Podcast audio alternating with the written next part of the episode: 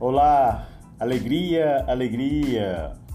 Vamos falar do amor. Clarice Lispector disse que acordo todos os dias e vou correndo limpar a poeira da palavra amor. Que a gente possa cada dia, cada instante, cada momento despertar para tirar a poeira da palavra amor. E vamos avançar no pensamento nessa ideia maravilhosa da Clarice. Que possamos também tirar a poeira de tudo aquilo que nos impede de ver bem, que nos impede de ver a beleza, de ver o amor. Que a gente possa despertar e ir correndo, tirar a poeira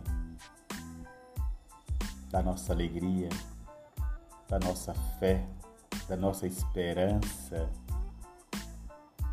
de nosso amor próprio, que a gente possa tirar a poeira de tudo quanto nos impeça de ser feliz. Que a gente de, possa depurar o gosto. Siriham, escritor indiano, ele fala isso. Amar é depurar o gosto. A palavra depuração ela, ela é de uma beleza, gente. Depurar significa tirar todas as possibilidades de que algo não funcione bem. Retirar fora.